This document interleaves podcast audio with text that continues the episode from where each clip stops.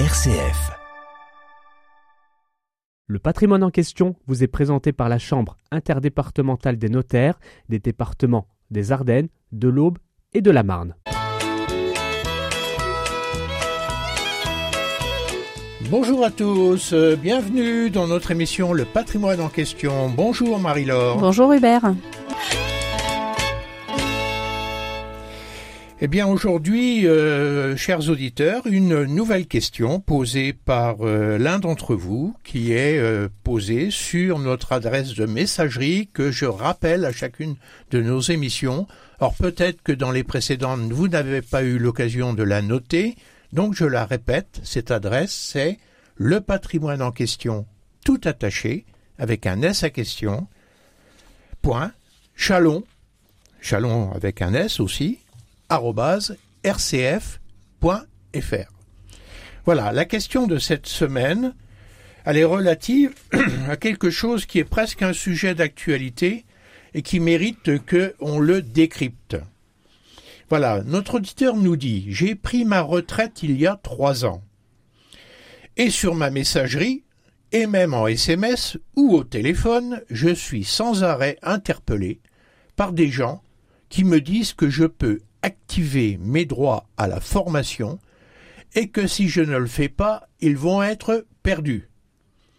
Je sens qu'il y a un doute dans cette affaire-là, derrière ces appels, car lorsque j'ai quitté mon entreprise, mon DRH m'avait dit que les droits étaient perdus. Pouvez-vous me dire de quoi il s'agit et ce qu'il en est?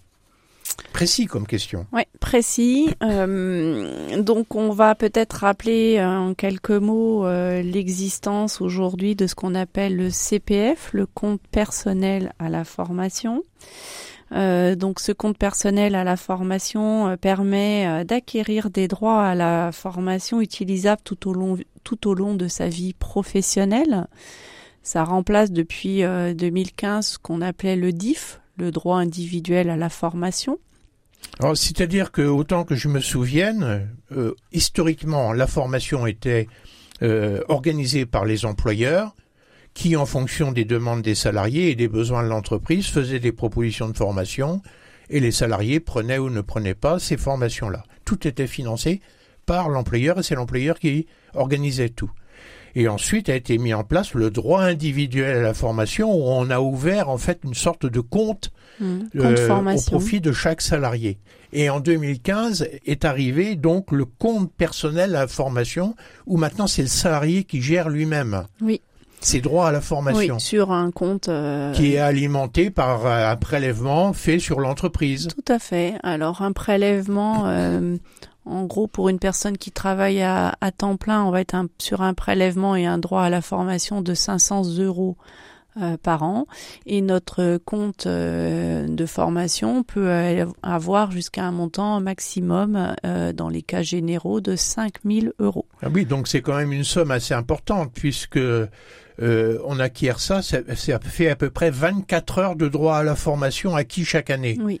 Mais c'est plafonné, c'est-à-dire qu'à un moment donné, ça s'arrête et c'est plafonné à 150 heures. Mm. Et les 150 heures ont été converties en euros depuis euh, le 1er janvier 2019, euh, tout à fait. Hein, où maintenant il y a une valeur financière. Donc en gros, on peut penser, chaque salarié peut penser qu'il a constitué une épargne pour se former. Tout à fait. Dans laquelle il peut puiser. Oui.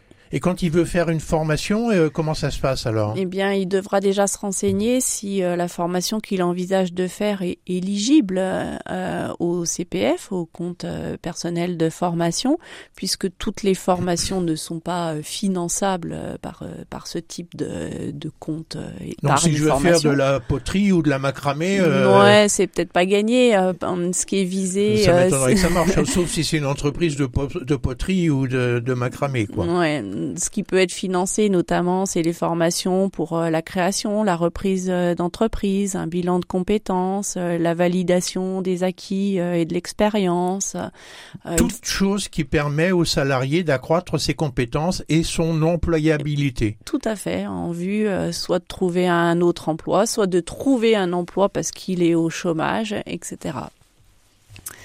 Donc euh, c'est quelque chose qui est important et au cas particulier, donc euh, notre auditeur nous dit euh, très clairement, là je suis maintenant en retraite, j'ai acquis des droits à la formation. En principe, le jour où je suis parti en retraite il y a trois ans, euh, on m'a dit que j'en avais encore des droits et le DRH a dit que j'avais plus de droits. Alors c'est quoi cette histoire de Alors le compte euh, personnel de formation euh, est en lien avec la carrière professionnelle, c'est-à-dire que le jour où notre salarié est parti à la retraite, le compte formation s'arrête, il n'est plus alimenté et notre auditeur ne peut plus utiliser cette épargne formation pour se former. C'est pendant la vie professionnelle. D'accord, donc ça c'est clair. En fait, on ne peut utiliser les droits acquis dans le, dans le cadre d'un compte personnel de formation ou CPF que quand on est en activité professionnelle ou qu'on est au chômage. Oui. Mais euh, pas à la retraite. Qu'on n'est pas à la retraite. Tout à fait. Alors, euh, c'est quoi cette histoire alors de ces gens qui appellent là? Eh bien, euh, on l'a vu, hein, les, le compte personnel de formation, euh, c'est des droits financiers. Hein. Il peut y avoir sur euh, le compte de certains salariés des sommes non négligeables, maximum 5 000 euros. Et donc, il y a des personnes, des entreprises plus ou moins sérieuses qui vont essayer euh, d'obtenir de manière plus ou moins forcée, de plus ou moins frauduleuse, euh, les accès euh, à ces comptes de formation hein, des, des, personnes qui travaillent, notamment pour pouvoir financer des formations fictives et, et délocaliser ou prendre l'argent de ces comptes de formation. Donc je pense que notre auditeur est, est victime de quelque chose de frauduleux. Donc euh, il faut rappeler qu'on ne donne jamais euh, ses euh, coordonnées, donc notamment son numéro de sécurité sociale, là en l'occurrence, puisque le numéro de sécurité sociale sert notamment à se connecter sur son propre compte de formation on ne donne pas ses références de date de naissance, etc. Donc il y a effectivement un site internet sur lequel chaque personne avec son numéro de sécurité sociale peut aller consulter quel est euh, ses droits acquis au titre du compte personnel de formation. Le site internet en question, bah, c'est un peu comme notre adresse mail de, pour les, les, questions à RCF. Eh bien, c'est mon compte formation tout attaché.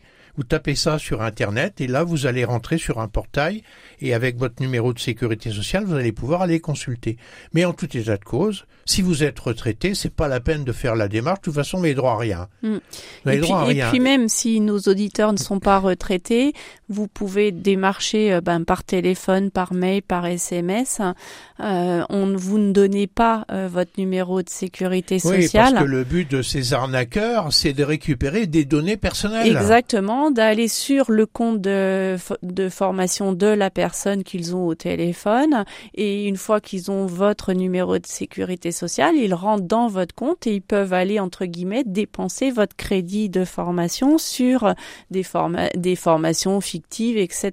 Donc, euh, vous pouvez euh, bah, vous faire euh, piéger en vous faisant voler vos droits à la formation. Donc, il faut, être très, très vigilant. cette question-là, elle, elle, ne s'adresse pas qu'aux retraités. Non, non. Parce que ces arnaqueurs-là, ils, s'adressent à tout le monde qui a un statut de salarié. Oui, ou euh, fonction publique, indépendant, euh, voilà. qui cotise. Euh, et le but, c'est soit de récupérer pour, à votre place des droits financiers qui sont sur le compte. Encore faut-il que les droits pour soient libérés, que ça corresponde à une formation agréée.